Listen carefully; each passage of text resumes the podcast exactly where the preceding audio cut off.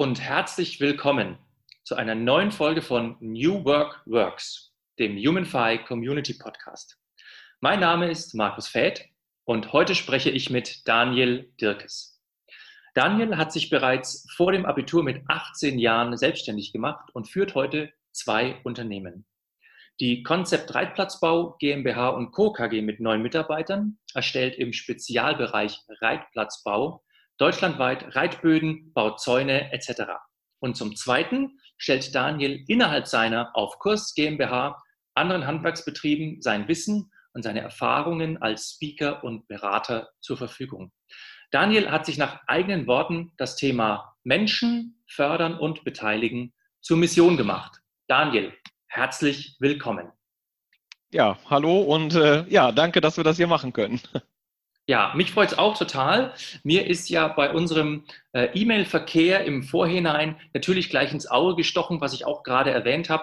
Ähm, du hast dich jetzt schon äh, vor dem Abitur mit 18 selbstständig gemacht. Äh, wie kommt man dazu?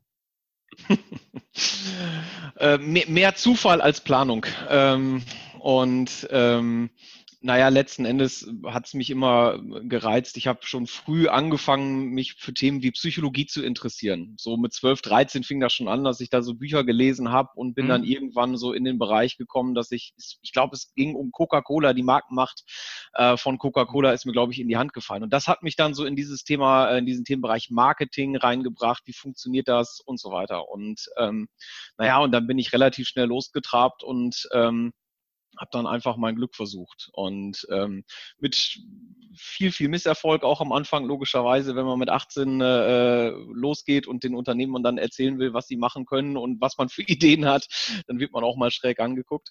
Und ähm, ja, so waren die ersten Jahre, waren dann ja, sehr lehrreich, sagen wir es mal so. Und ähm, dann hat sich das nach und nach entwickelt. Ich habe gemerkt, ich komme mit den Handwerkern eigentlich gut zurecht. Und die Deutsche Handwerkszeitung wurde irgendwann als erstes mal so auf mich aufmerksam und hat gemerkt, oh, da gibt es einen, der macht Handwerk. Und das gab es zu der Zeit so, so gut wie gar nicht. Und dann mhm. haben die gesagt, können wir dich mal interviewen? Ich gesagt, ja, klar könnt ihr das. So, und dann haben wir das gemacht, ja. Und dadurch hat sich das dann Ganze so ein bisschen entwickelt. Ich habe dann angefangen, Fachartikel zu veröffentlichen und dann kamen Vorträge dazu und so hat sich das Ganze eigentlich entwickelt. Also, weil ich denke, man muss das nochmal ein bisschen klar machen. Also, du bist tatsächlich ähm, am Anfang äh, äh, zu den Firmen gegangen und dein, dein Gebiet war Marketing. Na, weil als ich nämlich, als wir mal äh, über die Karte in Kontakt kamen, habe ich mir natürlich deine Homepage angeguckt. Dann dachte ich, ah, okay, der macht Reitplätze, ist ein Handwerker, ah, viel Holz, irgendwie Pferde. Also die Assoziationen waren irgendwie ganz anders. Aber begonnen hast du tatsächlich mit Marketing. Mhm, genau, genau. Das, das war so der Start. Und ich habe damals schon versucht, auch wenn das in dem Alter sicherlich schwierig war, ich habe damals eigentlich schon versucht, eher die, die Beratungsschiene eigentlich einzuschlagen und zu sagen, ich versuche zu verstehen, was ist das für ein Unternehmen, was haben die für ein Ziel, wo wollen die hin und äh, sie darin zu unterstützen, vor allem über Beratung, vor allem darüber, dass ich den, den ganz kleinen Firmen dann auch versucht habe zu sagen, okay, braucht ihr eigentlich eure ganzen Flyer? Müsst ihr eigentlich Anzeigen in der Tageszeitung schalten oder können wir das Geld nicht irgendwie sinnvoller einsetzen? Das war mhm. damals eigentlich so mein Ansatz. Also immer der Versuch, Effizienz da reinzubringen und der Versuch eben auch mit, mit meinen Kunden auch einen Weg zu gehen und äh, einfach zu schauen, wo geht's hin. Und Marketing war so die Grundrichtung und das hat sich in den letzten Jahren sehr stark äh, ähm, verändert Richtung Mitarbeiter. Das kommt sicherlich dann auch über mein Reitplatzbauunternehmen und ähm, wo ich damals äh, äh, über äh, einen Freund eigentlich reinkam in die ganze Branche, mhm. von der ich so auch keine Ahnung hatte.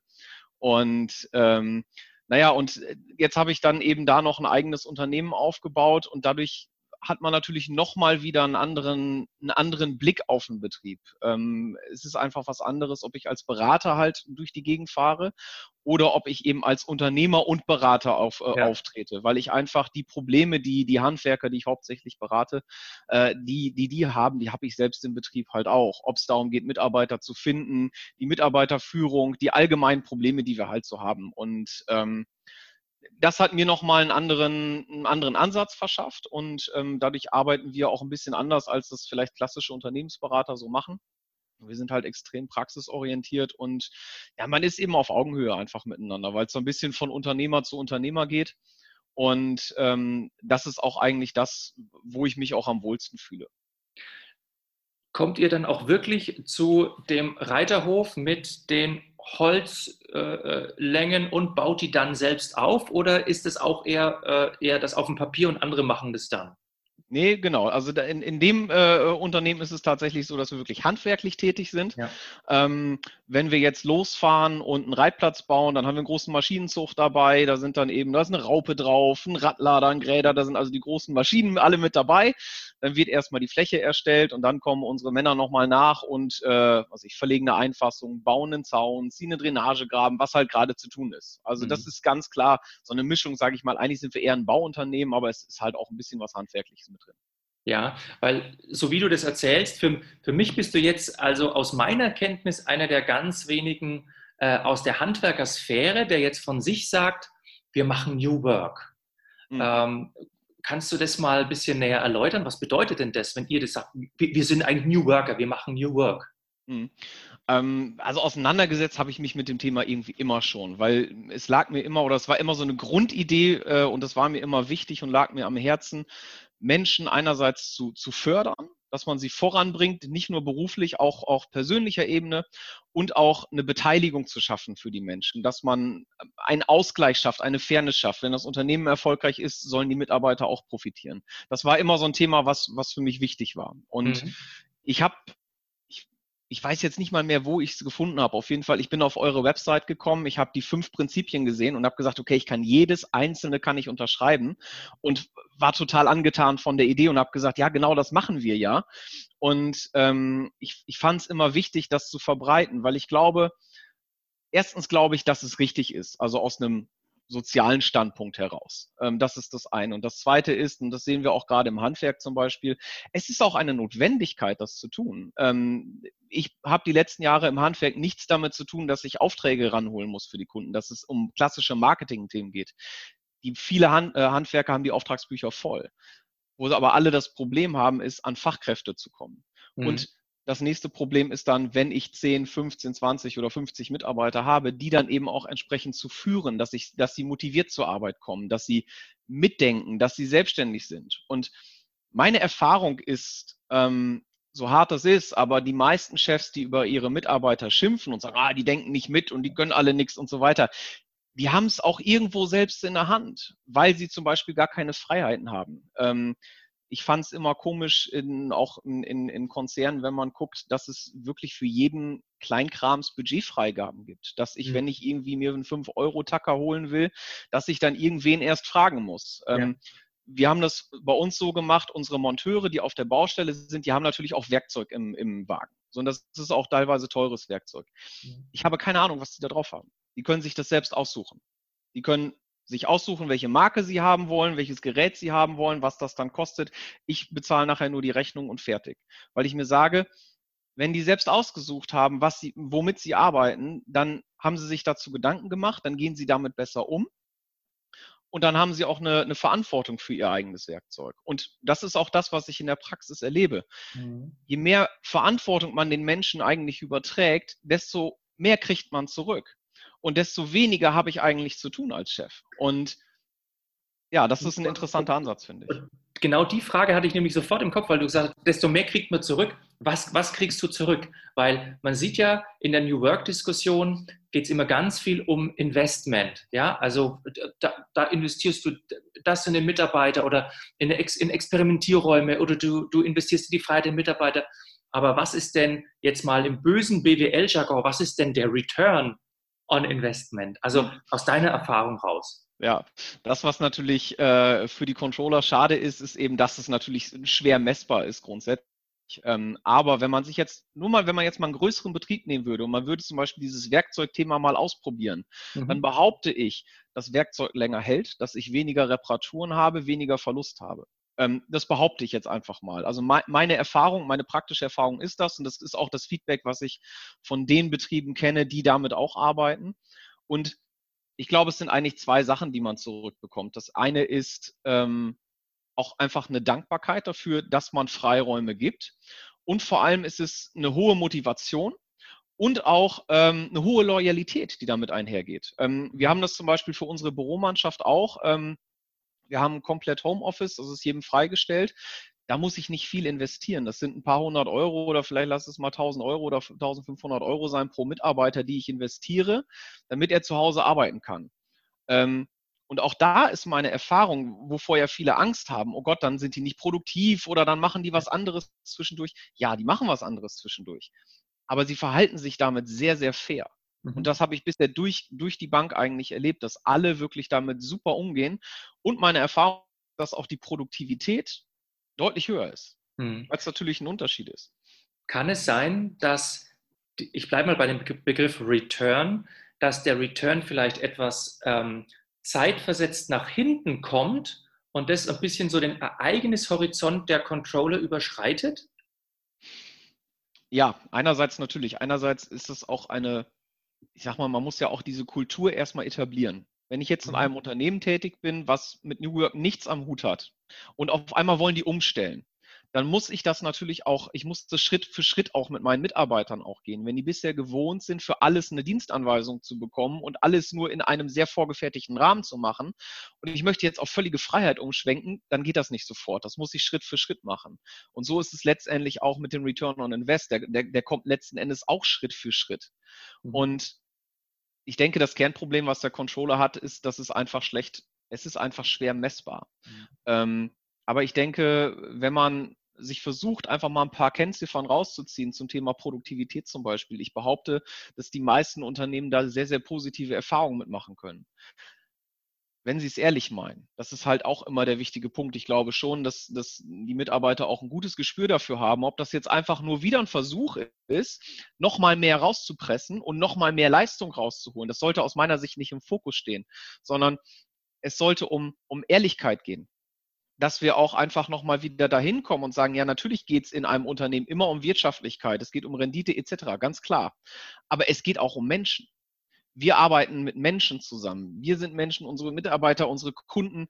All das ist ja ein Konstrukt, was wir im Auge behalten sollten. Und ähm, ich glaube, da muss der Fokus eigentlich liegen. Wenn es ernst gemeint ist, hat es den höchsten Ertrag. Mhm.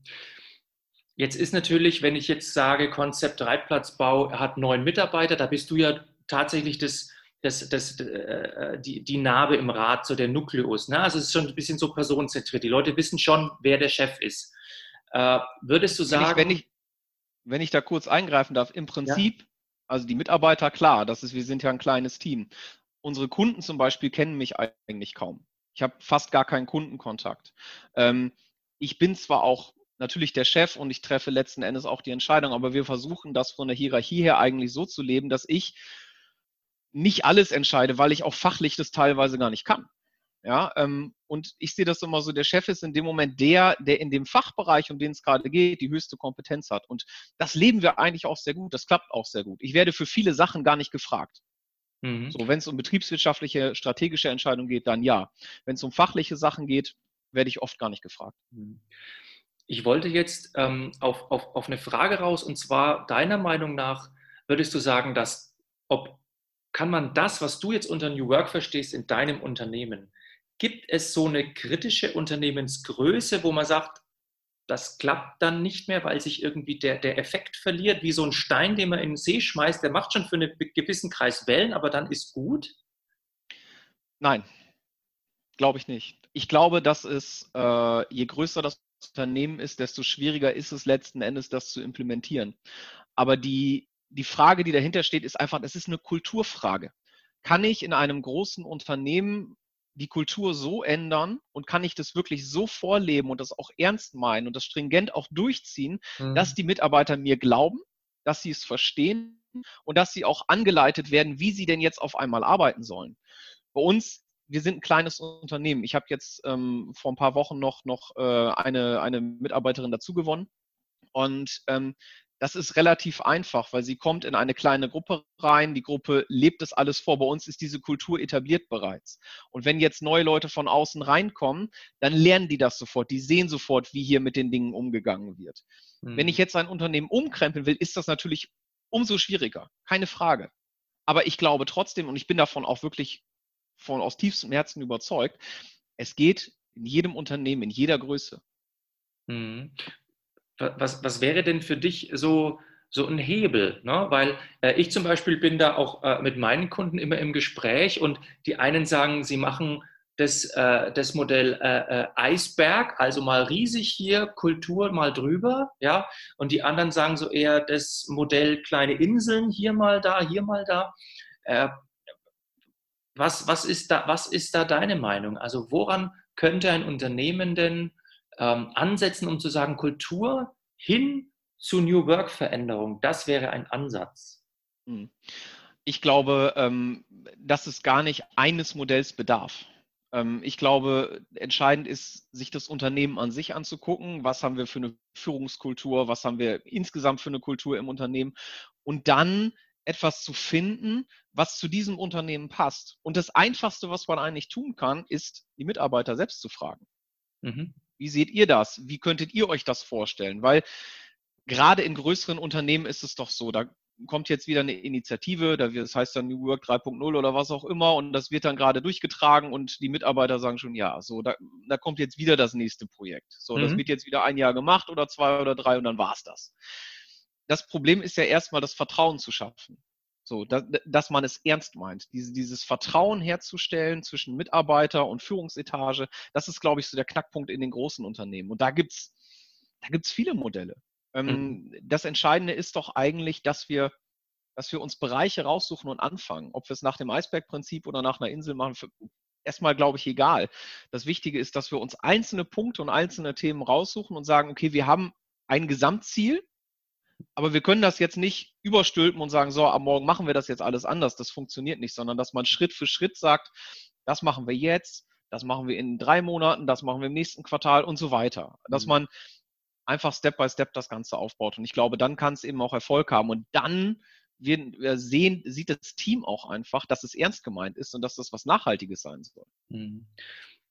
Ich bin äh, letztens mal gefragt worden, ja, was ist denn euer, euer Beratungsansatz? Ihr habt da so einen Konzern und was macht ihr denn mit dem? Und dann habe ich, hab ich dem Gesprächspartner gesagt, also es wäre jetzt, und das war meine ehrliche Meinung, ich gesagt, es wäre völlig illusorisch, einen Konzern oder eine große Firma von 50, 80, 100.000 Leuten, da kommen jetzt drei bis fünf Hansaln und glauben, sie drehen den Tanker. Das ist völlig illusorisch, das funktioniert nicht. Und wenn du das geilste Konzept der Erde hast, sondern ich habe dann versucht, ihm äh, sowas Ähnliches zu erzählen, dass ich gesagt habe, pass auf, wenn wir in ein Unternehmen gehen, erstens, wir gucken mal, was, was brauchen die Leute und dann bilden wir ja so Multiplikatoren aus in diesem Organisationscoaching und lassen die dann loslaufen. Also da gibt es ja diesen Spruch, wahre Schönheit kommt von innen. Ja, genau. Also, ja, genau.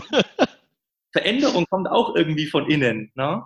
Und ähm, er hatte nicht mit der Antwort gerechnet, aber ich glaube, es hat ihn ins Nachdenken gebracht, äh, weil die, die, dieses, dieses von außen irgendwas rauftun, das wird irgendwie, auch wenn sehr gut gemeint ist, glaube ich, wird es nicht mehr funktionieren. Also finde ich sehr sympathisch, wenn du sagst, frag doch erstmal die Leute, weil das wird, denke ich, tatsächlich viel zu wenig getan glaube auch, und, und was du sagst, dieser Multiplikatoreffekt, das ist einfach das Wichtige. Also eine Truppe zu finden, die sagt, okay, wir glauben euch das, wir stehen dahinter, wir sind selbst bereit, das mit umzusetzen, das zu verbreiten. Ähm, so ein klassischer und einfacher Fall ist eigentlich doch auch zum Beispiel das Thema Arbeitszeit. Mhm. Ähm, wir haben bei uns nicht nur eine flexible Arbeitszeit, sondern ich sage äh, konsequent, ihr müsst euch nicht anmelden, ihr müsst euch nicht abmelden, kommt und geht, wann ihr wollt, so wie ihr lustig seid. Mhm. Ähm, weil ich mir sage, ich habe das ja selbst auch. Ich habe Phasen, wo ich hoch motiviert bin und dann schaffe ich in drei Stunden richtig was. Und dann hat man Phasen, naja, da ist man halt so irgendwie nicht gut drauf. Wenn ich mich dann drei Stunden an den Laptop setze, dann habe ich das geschafft, was ich sonst ne, vielleicht in 20 Minuten schaffe. Mhm. Also sage ich mir, lass die Leute arbeiten doch, wenn sie motiviert sind. Oder eben auch gerade, wenn, wenn man Familie hat oder so, wenn irgendwas mit dem Kind ist, ja, dann hat, dann hat man nicht die Konzentration. Ähm, oder jetzt aktuell in der aktuellen Zeit, äh, ich habe eine Mitarbeiterin, die, die hat halt ihr Kind zu Hause. Ja, die kann jetzt nicht so produktiv den ganzen Tag arbeiten. Also soll sie sich natürlich Auszeiten nehmen. Das Spannende ist eigentlich dabei, als wir gesagt haben, wir machen das so, ähm, dass die Leute sich das trauen, das in die Köpfe zu kriegen. Mhm. Weil die Leute haben ja ihren Rhythmus. Und dann ist so eine Unsicherheit da. Ja, okay, die haben jetzt gesagt, ich darf das. Aber wenn ich jetzt als Erster anfange, ich bin ja immer noch in einer sozialen Gruppe, nicht mal meinen Chefs gegenüber, sondern auch meinen Kollegen gegenüber. Wenn ich jetzt der Einzige bin, der das wirklich flexibel handhabt und die anderen machen trotzdem so, wie sie das immer machen, mhm. da fällt das dann auf. So.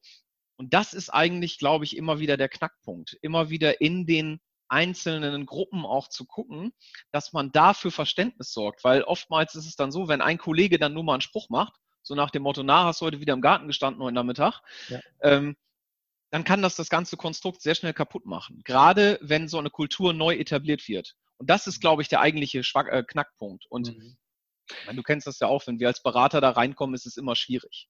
Ne? Ja, ja, das, äh Umso schöner ist es, wenn die, wenn die Mitarbeiter das selbst in die Hand nehmen und das selbst weitertragen und man quasi nur so eine Richtlinie dazu setzen kann.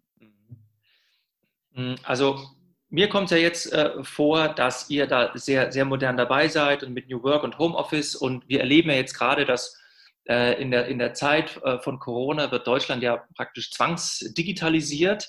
Ähm, würdest du dann jetzt von deiner Warte aus sagen, äh, Heureka, das Paradies ist angebrochen, worauf wir zehn Jahre gewartet haben? Oder äh, siehst du das auch mit einem gewissen Unbehagen oder Einschränkungen? Also die Seite hat, naja, die, das ist eine Medaille mit zwei Seiten, sagen wir es mal so. Ich glaube aber trotzdem, also vorweg schicke ich mal, ich habe Respekt und ich habe im Moment das ja auch, dass ich mit vielen Unternehmen spreche und ähm, dass viele Sorgen haben, dass bei einigen eben auch die Aufträge ausbleiben, dass einige gar nicht arbeiten können, etc. Also, und das ist natürlich erstmal für das, für das Unternehmen erstmal eine schlimme Zeit. Ähm, aber die Chancen, die sich jetzt gerade ergeben, die finde ich enorm. Und ähm, gerade die Themen, die du eben ansprichst, Digitalisierung, äh, jetzt wird das Ganze auch mal mit Leben gefüllt. Oft fand ich, ist das so eine Worthülse. Politiker und, und alle möglichen Leute schmeißen mit dem Wort Digitalisierung um sich. Was heißt das eigentlich? Jetzt sehen wir, was es heißt und wofür es gut sein kann. Und ich glaube, dass das auch zum Thema New Work deutlich mehr Chancen gerade bietet, als es eigentlich kaputt machen kann. Weil wir jetzt sehen, dass es geht. Ähm, weil wir sehen, eine Videokonferenz, ah, das funktioniert auch. Ich kriege trotzdem die Emotionen meines Gesprächspartners mit. Und das ist doch eine, eine super Erkenntnis, wenn wir einfach feststellen, okay, ich muss mich nicht zwingend in den Flieger setzen oder ich muss nicht 600 Kilometer durch Deutschland fahren für ein Meeting, sondern ich kann vielleicht vieles auch in Zukunft über Videokonferenzen hinkriegen. Ich kann mich auch mit mehreren vielleicht äh, äh, ein Meeting organisieren. Ich, ich kriege vieles auch so geregelt und ich glaube, dass das die Lebensqualität aller erhöhen wird. Also ich sehe im Moment eigentlich sehr viele Chancen, ja. Mhm. Kann ich mich teilweise anschließen. Äh, was ich aber auch ähm, glaube, dass kommt, ist so eine Art Backlash, so eine Renaissance des Sozialen. Äh, ich finde es gut, dass man jetzt mal tatsächlich zur Digitalisierung auch gezwungen wird. Äh, andererseits zum Beispiel arbeite ich jetzt mit Formaten, wo ich sage, die kannst du schlecht digitalisieren, weil es zum Beispiel um Gruppendynamiken geht, wo, wo du denkst, du musst, im, du musst im Raum sein, du musst spüren, was bei dem los ist und was bei dem los ist. Und dann gibt es dann gibt's so, so Wellen, wo du auf einmal als Coach zum Beispiel spürst, ähm, da musst du reingrätschen. Aber diese Wellen, das kriegst du äh, nur, äh, das, das, das, kriegst du nur mit, wenn sämtliche äh, Wahrnehmungskanäle äh, offen sind. Und das ist ein bisschen für mich so im Digitalen eingeschränkt. Deswegen auf der einen Seite, ich bin ja so ein, so ein halber Informatiker, ja, auf der einen Seite finde ich es gut, ähm, aber auf der anderen Seite glaube ich, dass es irgendwann auch ein bisschen so zum Katzenjammer kommt und sagt, okay, pass auf, jetzt treffen wir uns mal wieder live. Und das würde ich dann auch begrüßen. Da, also da, da, stimme ich dir auch zu. Also vor allem, was du sagst im, im Coaching-Bereich, klar, da geht es gar nicht anders. Ich will damit ja auch gar nicht sagen, wir, wir müssen das jetzt, das soll jetzt nur noch dahin gehen aber einfach die, die Möglichkeit zu sehen. Und viele setzen sich jetzt ja das erste Mal damit auseinander. Ähm, und das ist eigentlich das Spannende, die eben auch sehen, dass es geht. Und wenn wir doch dazu hinkommen, dass wir echte Sozialkontakte haben, ja, wo, wo es auch um das Zwischenmenschliche wieder geht, dann ist doch, dann ist doch super was gewonnen. Und wenn wir eben die ein oder andere Dienstreise, wo es eh nur um geschäftliche Sachen geht, die man eben auch per äh, Videokonferenz oder ähnliches machen kann, ich finde, dann haben wir doch einen guten Mix und dann haben wir doch eigentlich auch einen Fortschritt geschaffen. Gibt es eigentlich auch Kunden von dir oder von euch, die das mitkriegen, wie ihr arbeitet und die dann sagen, Mensch, ich, ich weiß jetzt, ich habe jetzt keinen Namen dafür, ich weiß nicht gerade, wie ihr das macht, aber das wollen wir auch, das finden wir gut? Ich glaube zu wenig. ähm, deswegen mache ich das hier heute. ähm, ich bin eigentlich ein Mensch, äh, ich halte zwar Vorträge viel und so weiter, aber trotzdem fühle ich mich immer noch relativ unwohl vor der Kamera, muss ich zugeben.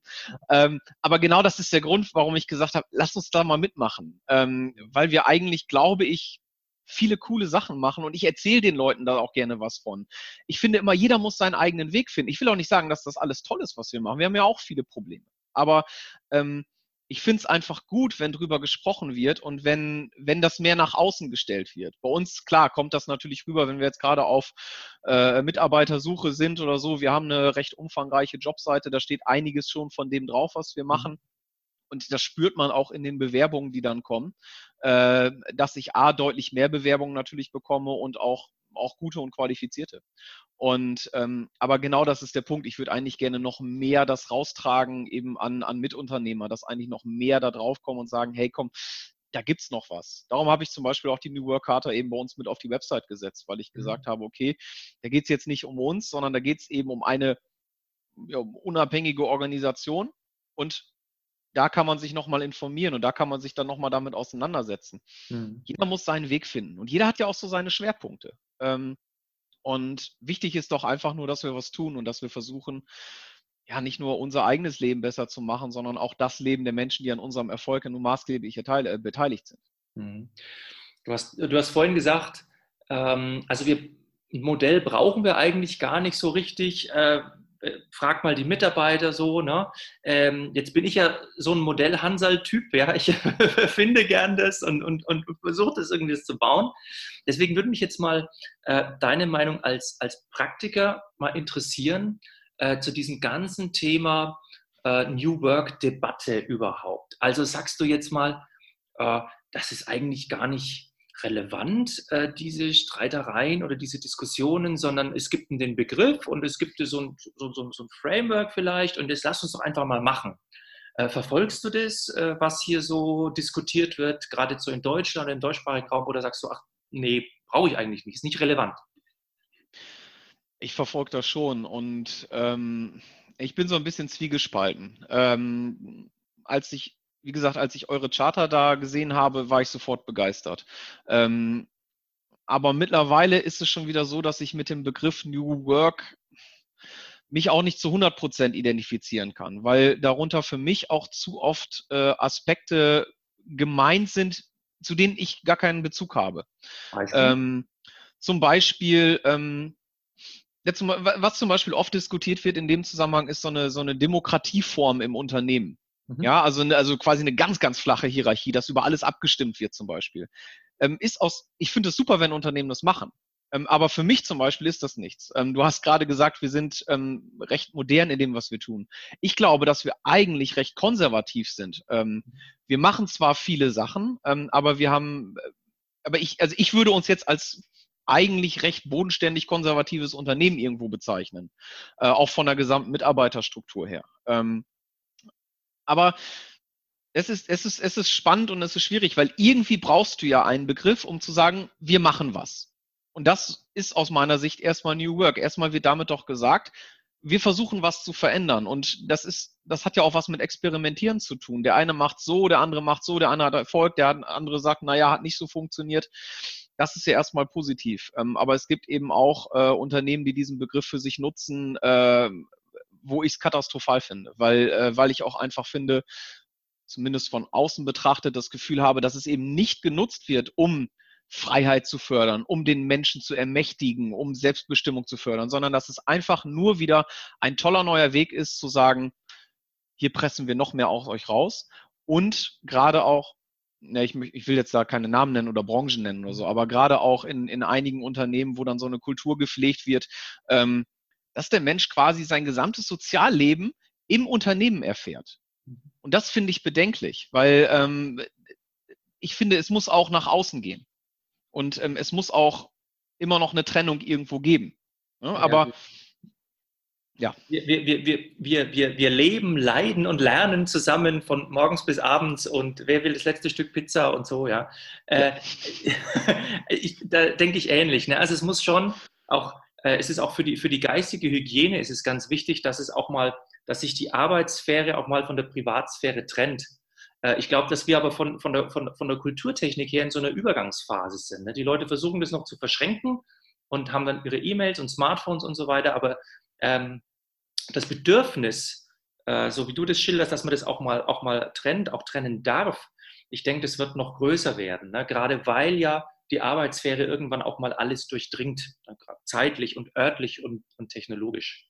Ja. ja. Aber mich würde noch mal interessieren, weil du vorhin gesagt hast, ähm, gerade was du mitkriegst von Kunden und mit Unternehmen, mit denen du arbeitest, ja, ein paar wissen schon ein bisschen, was da los ist, aber es könnten mehr sein. Was würde dich denn äh, als, als, äh, als Daniel Dirkes oder als Konzept Reitplatzbau oder was auch immer, was würde dich denn unterstützen, äh, wenn du jetzt mit jemandem im Gespräch bist und der sagt, hm, interessant, aber ich kann es noch nicht richtig greifen. Also äh, mit was könnte denn zum Beispiel die New Work Community oder irgendwelche Leute dich unterstützen, damit du die Message vielleicht noch so rüberkriegst, wie du dass du sagst, jetzt weiß er Bescheid, jetzt habe ich es irgendwie rübergebracht. Ja, das ist eine super Frage. ähm, ich glaube, der Punkt ist vielleicht, ich habe gerade einfach so im Kopf, äh, ich habe das Wort Grafik im Kopf es müsste quasi eine einfache Grafik geben, die verdeutlicht, was gemacht wird und was das für ein, für ein Ergebnis hat. Ähm, ich wüsste nicht ansatzweise, wie sie aussehen sollte. Aber über Grafiken, über Zeichnungen lernen die Menschen ja oft am einfachsten, dann versteht man es. Das ist ähnlich wie bei, wie bei der Charta auch. Ich muss es mir erstmal durchlesen.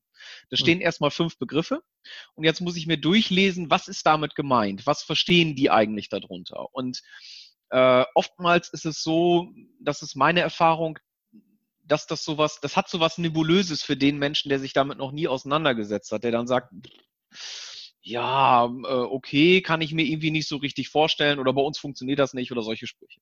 Mhm. Ähm, aber ehrlich gesagt, habe ich da jetzt auch keine, keine tolle, schlüssige Antwort drauf. Mein, das, was ich im Kopf hätte, wäre wirklich ähm, einfache Veranschaulichung. Wie, wie kann es funktionieren? Und vielleicht ist auch sowas, so, so, ein Gespräch, wie ihr das jetzt macht, dass ihr jetzt ja Leute und Unternehmer aufruft, einfach über ihre Erlebnisse zu berichten. Vielleicht hilft das auch einfach schon weiter. Immer wieder einfach drüber sprechen. Das, was gut läuft und das, was halt, naja, nicht so gut läuft. Ist eigentlich das, was du mit, mit auf Kurs jetzt machst, speist du praktisch äh, auch das, was du bei der Konzept Reitplatzbau umsetzt, speist du das rein in die Messages, die du mit deinem zweiten Unternehmen so als Speaker und Berater dann so verbreitest? Ja, auf jeden Fall. Ähm, wir sind ja im Moment hauptsächlich in der Mitarbeitergewinnung eigentlich tätig. Und ähm, der für mich ist immer der erste Punkt, wenn jetzt auch ein neuer Kunde anruft oder so, ähm, dass ich dann immer auch erstmal abkläre, okay, äh, was tut ihr eigentlich für eure Leute? Weil wenn ihr eine Stellenanzeige schreibt, dann genügt es ja heute nicht mehr da reinzuschreiben, wir suchen, wir fordern, du musst das und das mitbringen, sondern man sollte ja dann auch irgendwie nochmal einen Part da drin haben, wo drin steht, was haben wir dir denn zu bieten? Mhm. Vor allem, wenn ich auch an qualifizierte und an gute Leute eben auch kommen möchte. Und das ist für mich immer der Ausgangspunkt. Und dann, klar, kommt man natürlich auch in das Gespräch über Kultur, über was kann ich sonst noch tun, was kann man zusätzlich noch machen. Und ähm, da hilft mir das natürlich, dass ich selbst die Erfahrung sammle. Und ähm, es ist ja sonst oft so, gerade vom, der Handwerker beäugt den Berater dann ja auch eher nochmal kritisch und sagt, ja, du kannst mir das hier alles toll erzählen. Aber das muss ja auch funktionieren und ich muss ja auch trotzdem noch Geld verdienen und so weiter. Da stecken ja auch, ähm, auch Sorgen äh, hinter. Und das ist für mich natürlich der Vorteil, dass ich dann eben sagen kann, okay, wir haben das in einem recht, ja, radikalen und großen Weg eigentlich umgesetzt. Und ich sammle da jetzt eben seit ein paar Jahren auch Erfahrungen mit und kann uneingeschränkt eben sagen, dass das sehr, sehr positiv sich auswirkt. Mhm. Hilft, klar. Uh, New Work als Gesamtphänomen. Es gibt so die Fraktion, die sagt, die Krise wird New Work das Licht ausblasen, weil die Leute, die Unternehmen kommen jetzt brutal zurück auf Kosten sparen, wegstreichen, sich gesund schrumpfen. Äh, und es gibt so die Fraktion, ich überzeichne das jetzt ein bisschen, die sagt, ah, das ist die große Chance und für New Work sich irgendwie durchzusetzen, weil die Leute jetzt auf, auf den Kern, auf, auf Purpose zurückkommen und so weiter. Äh, nur mal wirklich so als Bauchgefühl, was ist denn da deine Meinung? ähm, beides stimmt. Ähm, das ist meine Meinung, weil letzten Endes wird es die Unternehmen geben, die jetzt eben genau das machen werden, sparen, zusammenschrumpfen, radikal zurückrudern. Und es wird die Unternehmen geben, die sagen, okay, wir nutzen das und gehen jetzt den, den Next Step. Und ähm, ich glaube, dass es beide Unternehmen geben wird. Ich glaube persönlich, dass die Unternehmen, die eher vorwärts gehen, bessere Chancen haben nachher am Markt. ähm, weil die Zeit einfach reif ist und weil die Leute es wollen.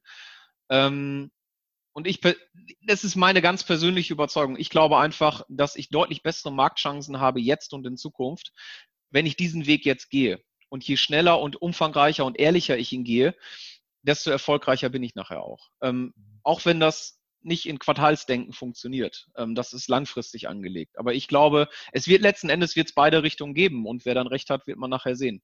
Mhm. Also das übertrage ich gleich mal rein in meine äh, äh, letzte Frage. Ähm, wenn du das, was du machst, äh, in, in, in ein oder zwei Hashtags packen würdest, da ist heute ganz, ganz aktuell Hashtags, ähm, wel, welche würden das denn sein? Ja, ähm, schwierig. Ähm, aber ich, ich würde sagen, ähm, Menschen beteiligen und Hashtag Menschen fördern. Okay. Ich glaube, ich, ich glaube, ich glaube, das, das wäre der springende Punkt. Ne? Okay. Ähm, das ist vor allem auch das Thema Beteiligung, finde ich, ist, ist auch ein wichtiger Aspekt, der auch immer irgendwie dazugehört. Dass ich, ähm, dass ich nicht nur rede, sondern dass ich die Leute teilhaben lasse, auch, auch wirtschaftlich, auch am Erfolg teilhaben lasse. Ich denke, das, das ist ein, wesentlicher Faktor, der auch äh, zukünftig auch eine, auch eine sozial wichtige Rolle spielt. Mhm. Alles klar. Super. Daniel, äh, vielen, vielen Dank äh, für das Interview und ähm, ich wünsche dir noch eine ganz, ganz tolle Zeit und wir sehen uns. Bis dann. Ich danke dir auch und ganz viel Erfolg wünsche ich euch weiterhin. Danke. Tschüss. Okay, ciao.